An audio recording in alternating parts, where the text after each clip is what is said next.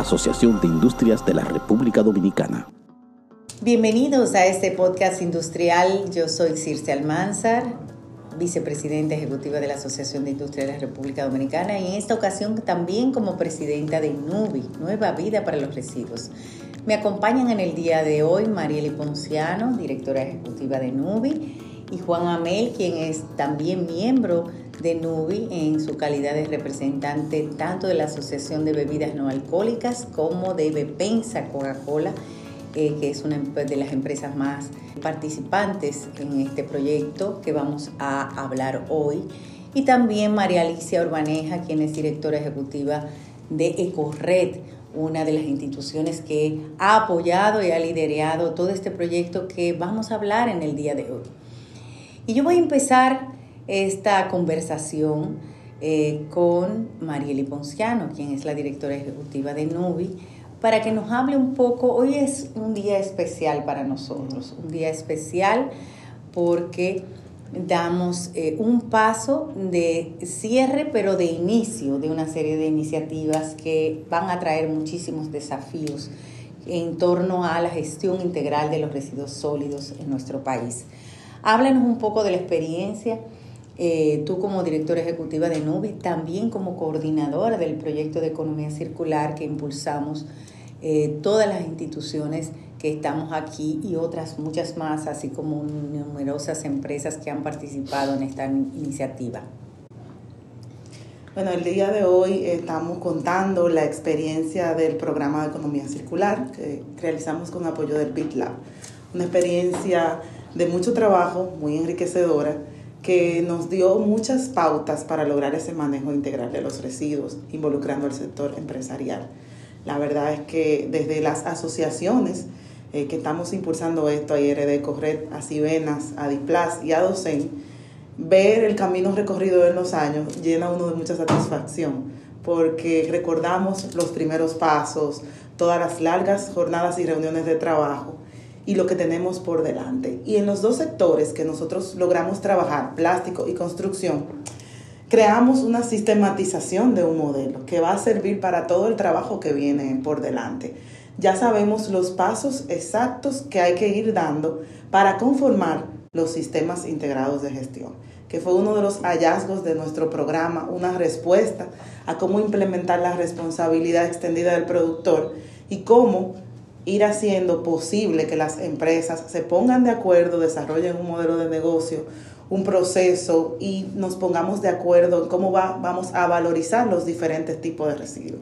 Cada uno va a tener su forma diferente de trabajarse, de valorizarse y impulsar estos dos sectores nos abre las puertas a que hay muchos más sectores y que debemos seguir trabajando. Entonces, como usted dice, es un inicio de muchas cosas que vienen de todos los materiales que son prioritarios y otros más en la ley, de que debemos seguir conformando más sistemas de gestión. Y cuando hablamos de materiales, hablamos de eh, materiales específicos.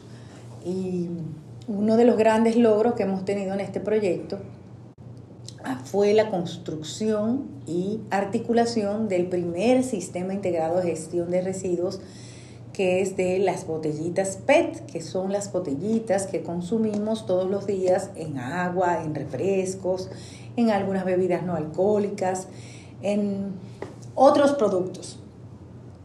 Y tenemos aquí con nosotros a Juan Amel. Juan Amel, como ya mencioné, es no solamente el presidente de la Asociación de Bebidas No Alcohólicas, sino también representante de una de las empresas embotelladoras más importantes del país, que es Bepensa, que embotella los productos de Coca-Cola Company.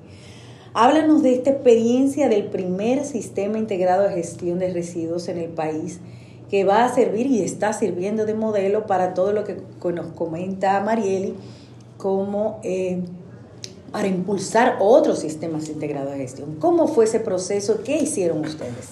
Gracias, Circe. Eh, yo creo que aquí, fuera de la ruta que se ha llevado, para llegar al día de hoy, lo que hemos visto en el camino es empresas comprometidas, empresas tanto del sector de productor y comercializadores de bebidas como del sector de convertidores de plástico.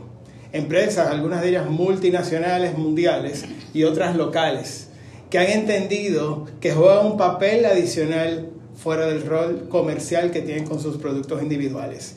Entonces es un proceso que ahora lo vemos ya digamos que, que final para, para arrancar la operación, pero que conllevó mucho trabajo arduo de acompañamiento también por la RD y las demás instituciones comentadas para poder llegar a este acuerdo de trabajo que conlleve el desarrollo de un gran sistema de acopio de botellas plásticas que pueda resultar en la creación de una nueva industria en el país. Una industria de resina reciclada, grado alimenticio, que permita producir con materia prima local envases que ahora necesitamos y que estamos utilizando y que necesitamos importar esta materia prima.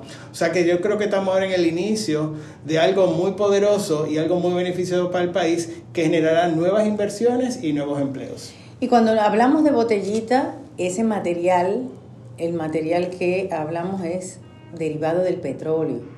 En momentos como los que nos encontramos resulta sumamente beneficioso para todos que podamos encontrar materia prima local, como tú dices, pero no solamente local, sino de lo que consumimos, volver a consumirlo y convertirlo en botellita nuevamente, que es la eh, virtud, la ventaja más importante de lo que es la, la, cultura y el modelo de economía circular.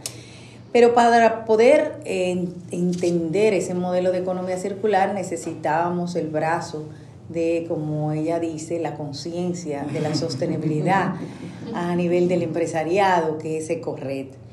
Y Ecorred jugó un rol y sigue jugando un rol en ese cambio de conducta, en cambio de cultural, para que todo el sector privado eh, trabaje de manera conjunta y de manera sostenible y sostenida en la sostenibilidad, valga la redundancia.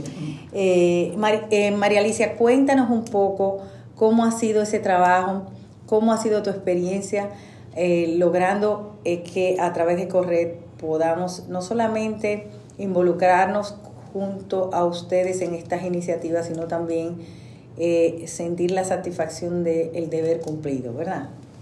Wow, más que el deber cumplido. Ya la verdad es que cuando me preguntaba hace un rato conversando qué era, cómo habrá sido este proceso, uno Dice, fue mucho más largo de lo que la, cualquiera que nos esté escuchando se puede imaginar, eh, mucho más complejo, tuvo que haber muchas dosis de, de paciencia, tolerancia, eh, insistencia, eh, despertares, dudas y, y, al final llegamos aquí. Yo creo que una de las cosas que más satisfacción me da a mí es ver mi alumna destacada liderando.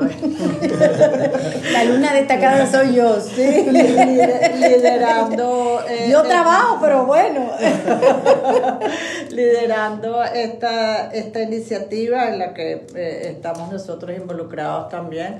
Em, y yo creo que, que cuando estamos en todo ese aprendizaje de la responsabilidad extendida del productor y todo el proceso y la creación de recolectiva y los viajes, siempre tuvimos, se entendió la relevancia de la parte institucional, o sea, por ahí nace Nubi como un una sombrilla institucional que puede a través de, de, las organizaciones que estamos sentadas en esa mesa eh, ser como ahí el, el, la, el gran, la gran sombrilla sobre, debajo de la cual debemos hacer que nazcan todos esos sistemas integrados de gestión. Y, y los que estamos ahí, pues estamos porque creemos en lo que hacemos y porque sabemos el potencial y la relevancia que tiene esto. Em, el tema de la economía circular ya no va a ser una, una cosa novedosa, va a ser una necesidad para, para todos los sectores y necesitamos a un, a un digamos, a un champion. El champion fueron las botellitas, que es lo que más se ve, que es lo que más tenemos enfrente siempre, que es la, como si fuera el, la voz de alarma de, al, al mundo cuando, vuelvo y repito, las botellitas son reciclables de manera infinita. Solo tenemos que saber dónde colocarla después que la usamos.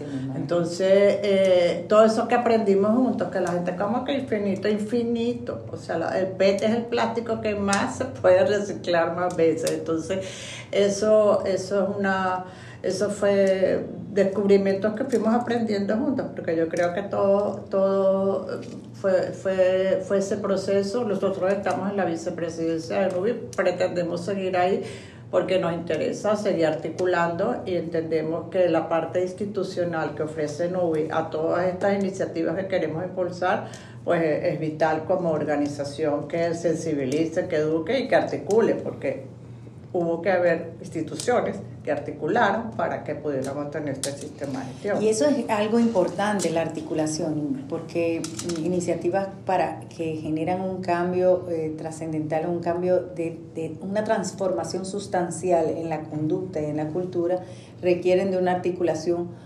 eh, a todos los niveles, o sea, todos los sectores de, de la sociedad. Pero hay una articulación que a mí me encanta, que es la articulación interna y María Alicia mencionaba recolectiva. Y recolectiva eh, es otro mundo. Tenemos la, nosotros este, este proyecto, este camino juntos que andamos, creó varias entidades.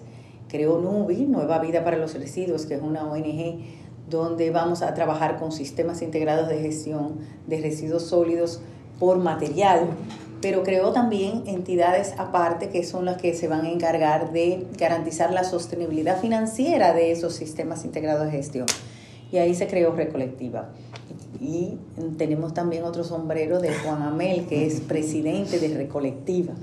Háblanos un poco de esa experiencia de Recolectiva, cómo se creó y mencionanos un poco las, las empresas que están dentro de Recolectiva para que la gente se dé cuenta de... Eh, el arduo trabajo que significó llegar a, a, a, conformarla. De, de, inicio, en el 2018, cuando nos sentamos en la mesa de plástico, comenzamos a hablar de este proyecto de ley de residuos. Y ahí comenzamos a explorar y entender qué prácticas habían, no solamente localmente, sino en otros lugares, que nos ayudaran a recortar la curva de aprendizaje. Y ahí tuvimos la oportunidad de visitar, de ir a México, un grupo bastante amplio, no solamente del sector privado, sino también del sector público. Eh, y, legisladores. Y legisladores también, eso iba a decir, para poder ver de manera presencial que esto sí se puede hacer. Y cuando regresamos, que comenzamos con el apoyo de, de un consultor experto en la materia, a trabajar el modelo y los diferentes escenarios, vimos de una vez un, un sí de diferentes empresas que sí, esto hay que hacerlo, esto hay que hacerlo, esto hay que hacerlo, la unión hace la fuerza.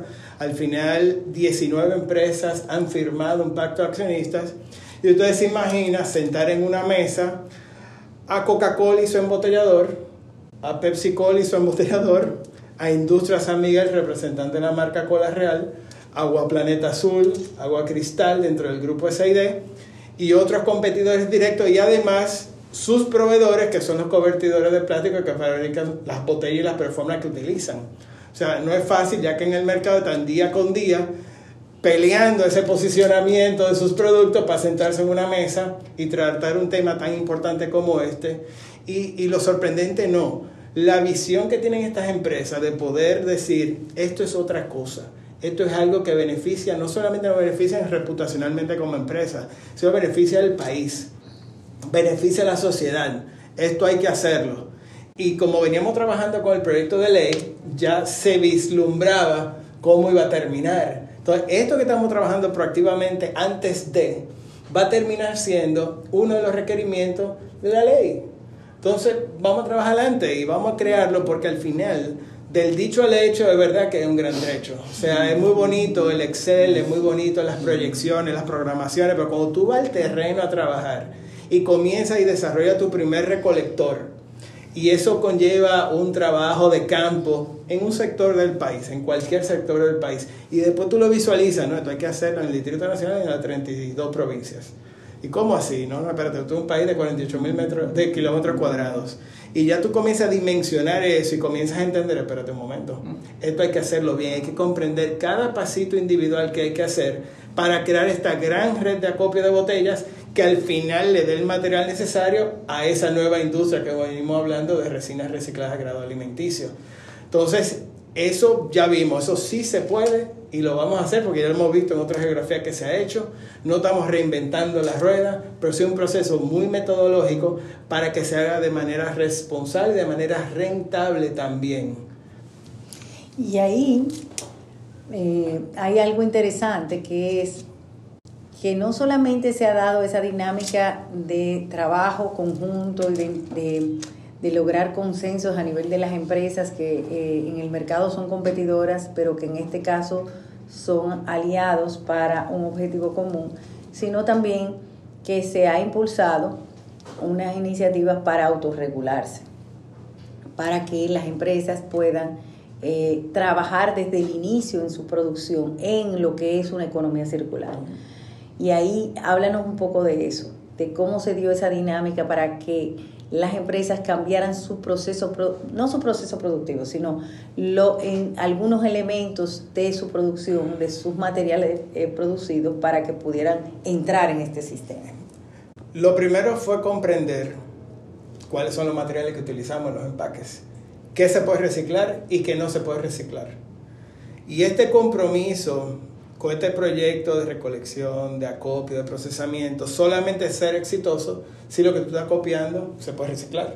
Si no se puede reciclar, realmente no, no vamos avanzando. Y ese primer paso que se dio a mediados del 2019, donde se firmó la autorregulación por parte de asociaciones, gremios y empresas directamente, fue el primer paso más importante porque aquí es donde se define que tanto la botella, la etiqueta, la tapa, los elementos que van alrededor del empaque, realmente los podemos procesar.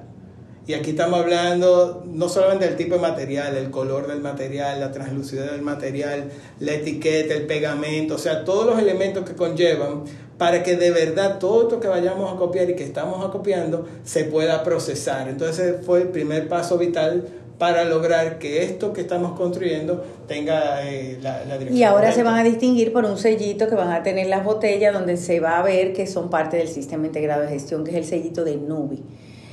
Eh, pero sin embargo, también, como tú decías, es muy difícil tú trabajar en esto de manera nacional y de manera sostenible si no hay un acompañamiento a nivel de toda la sociedad y de un cambio inclusive de conducta a nivel de los ciudadanos.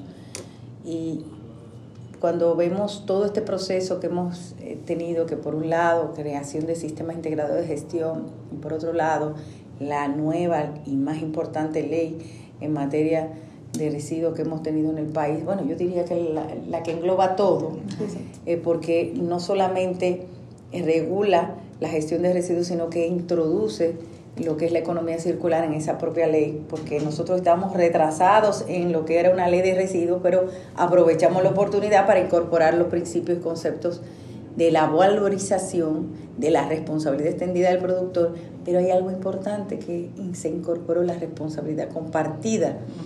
Y esa responsabilidad compartida es de lo que se trata también de eh, trabajar de manera conjunta, sobre todo a nivel de corred Cuéntanos un poco cómo tú ves la visión de qué cada actor debe contribuir para que realmente tengamos una gestión integral de residuos que, se, sostenga en el tiempo. Bueno, eh, tú sabes que esa es como mi, mi, parte de la ley que más me gusta, ese término de la responsabilidad compartida, porque ah, hay un tema que la mayoría de la población siente que, el, que los residuos, su basura depende del ayuntamiento y no, eso no es así. Cada quien es responsable de sus residuos, el ayuntamiento solo es responsable de hacer un servicio de recolección que debería ser el adecuado. Y, mm, todos somos responsables de nuestros residuos. Yo creo que el día que logremos hacer que, los dominicanos todos eh, puedan hacer suyo ese, ese ese principio, pues la basura no irá a caer las cañadas, no tendremos la, las calles llenas de basura, porque el, es, es, un principio básico. Hay un rol que debe cumplir el empresario, hay un, rol que debe cumplir la familia, en la escuela. Esto no es responsabilidad de una sola persona. Los industriales tienen una parte que cumplir y tienen un, el tema de los sistemas integrados de gestión y el ejemplo que tenemos con, con Nubipet es una muestra del, del rol que están cumpliendo los- las empresas. Pero las empresas también están cumpliendo un rol educando a sus trabajadores en este tema, a todo su personal, a que las empresas también se estén recolectando. En la, yo creo que falta mucho que recorrer siempre que teníamos esas jornadas de trabajo con la ley decíamos, y lo peor es que lo peor no ha empezado, lo peor va a empezar cuando tengamos la ley lista y tengamos que llevar esto a la acción. Eh, es importantísimo que los ayuntamientos se capaciten en este tema, tienen un rol importantísimo que cumplir y no es solo recoger la basura y botarla en un sitio. O sea, el- los técnicos de los ayuntamientos tienen que entender, yo creo que viene un trabajo de sensibilización y de capacitación a, a todos los niveles, porque esto no es un proceso que se va a lograr en, en un año y la gente se desespera también, porque la gente entonces empieza a criticar, bueno, ¿y cuándo vamos a aplicar la ley? Yo bueno, pero la ley no dice que te ocupes tú también de tus residuos. Entonces, eh, eh, yo creo que, que tiene que haber un, un gran consenso alrededor de este tema. Pasa que han habido como demasiados temas a la vez que nos están jalando por muchos lados. Pero el tema de la capacitación a los técnicos en los ayuntamientos es vital. Y el que cada persona desde su ámbito entienda que sus residuos son suyos, los de su oficina también son su responsabilidad. Entonces, eh, el día que cada uno de alguna manera interiorice que esa basura que voy a botar, además de que tiene un valor para alguien, además es mi responsabilidad que llegue a un destino final adecuado, eh, nos falta mucho por recorrer, nos falta mucho por recorrer.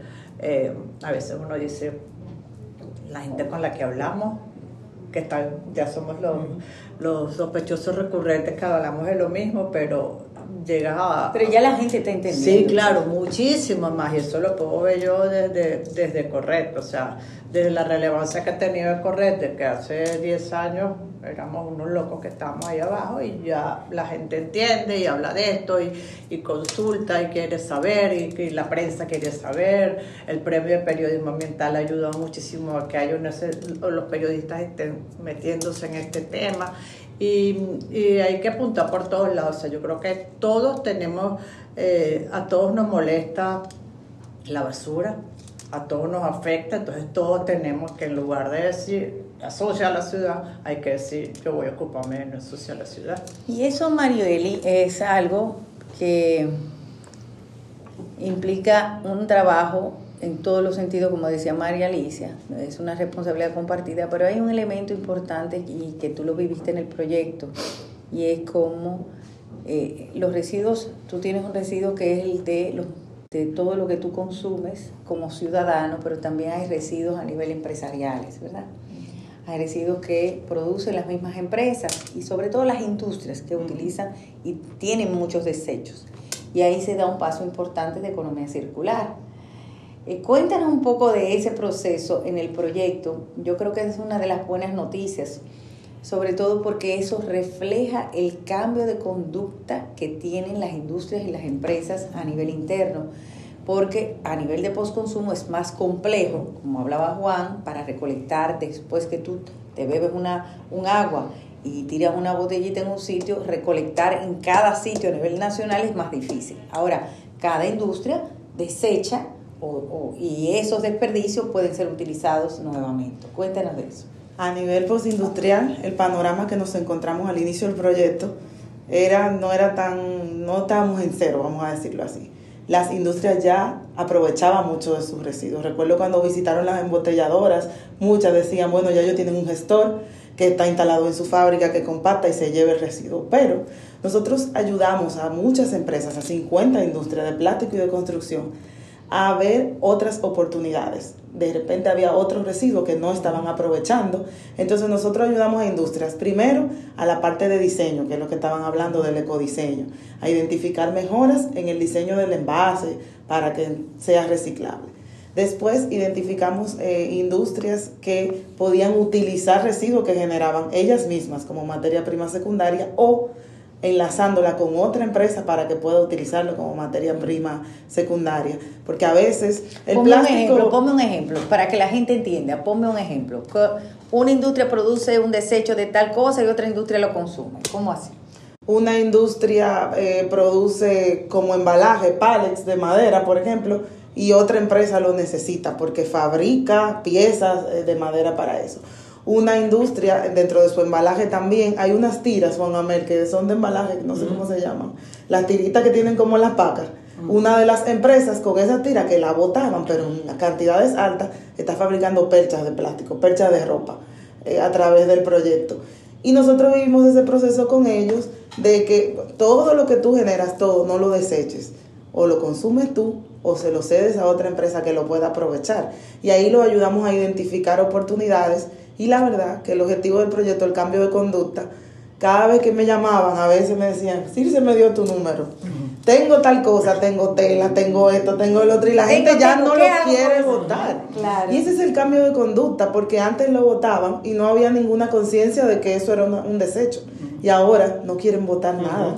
Porque Entonces, es una materia prima de otra empresa. Y ellos saben, y aún no sabiendo de cuál empresa es, ellos saben que puede ser un insumo y dicen, ¿a quién le puedo dar esto? Entonces ahí viene el Nubi Marketplace. Bueno, ponlo en el Nubi Marketplace. Y el otro día en el Nubi Marketplace pusieron no sé cuánta lavadora vieja. Y yo dije, ¿qué es esto? Y alguien se la compró. Entonces, siempre hay otra persona que va a necesitar eso. Pero tenemos que darle esos canales de que se enlacen una con otra a través del marketplace, a través de Nubia, a veces llaman, escriben y se logra eso. Y al final del día logramos que menos residuos vayan a disposición final y eso es lo que queremos. Porque, ¿de qué se trata eh, la economía circular? La economía circular se trata de tú valorizar los residuos y volverlos a convertir en materia prima secundaria, no desechar nada. Entonces, no considerar que un producto eh, o un desecho es una basura, sino que puede convertirse en materia prima para otro, para otro uso o puede ser utilizado en otra cosa. Yo, eh, eh, este podcast debería ser corto, pero la verdad que hay tanto material para tener cuatro o cinco podcasts. yo no quisiera terminar sin pedirle brevemente a cada uno de ustedes qué ustedes consideran que son los desafíos que tenemos ahora mismo. Empezamos con María Alicia. Vamos a. Bueno, que todos entendamos lo que es la responsabilidad compartida y que veamos en los residuos, que logremos que desde los niños hasta, hasta los, todos los sectores del país entiendan que este es un tema de responsabilidad y que nos corresponde a cada uno que esos residuos tengan un destino final adecuado. Juan. Ahora mismo nuestro principal desafío es recolección. Habilitar las posibilidades de recolección masiva para acelerar el proceso de poder desarrollar esta industria de resinas recicladas de grado alimenticio. Marieli. Eh, la educación ciudadana juega un rol importante porque le vamos a pedir dentro de su responsabilidad compartida, separen los residuos. Estamos pidiendo a la gente, separen las botellas y lleven a los puntos no Entonces la educación va a ser un gran desafío, pero también crear la industria que transforme el residuo en el país, la industria recicladora que valorice. Y esa industria requiere inversiones, esfuerzos que pueden ser conjuntos a través de los sistemas de gestión, pero es un desafío porque tenemos breve, o sea, muy pocas industrias que transforman. Sí tenemos, pero pocas y necesitamos crear esa industria que valorice cada tipo de residuos aquí. Bueno, y yo le voy a agregar a esos desafíos que necesitamos tener una regulación fuerte. Tenemos una ley, es un instrumento precioso. Yo creo que nosotros nos hemos dotado de una buena legislación, pero que hay que ponerla en práctica adecuadamente y hay que trabajar de manera coordinada todos los actores, el sector público, pero cuando hablo del sector público hablo del gobierno central junto a los ayuntamientos y a todos los que son los gobiernos municipales, eh, pero también con el sector privado y con las organizaciones eh, de no gubernamentales que participan en este proceso. Así que vamos a trabajar de la mano, vamos a hacer las cosas bien y empezar de bien. Eh, porque así vamos a garantizar que realmente haya un mayor fortalecimiento institucional de la gestión integrada de gestión, la gestión integrada de residuos y también podamos hacer que este negocio sea sostenible en el tiempo, porque es un negocio, pero un negocio que es negocio sobre todo para nuestro país. Así que muchísimas gracias, muchísimas gracias por este, eh, participar en este podcast industrial y a lo mejor tenemos otro de este mismo tema, porque hay mucho, mucho por hablar. Nos vemos en la próxima.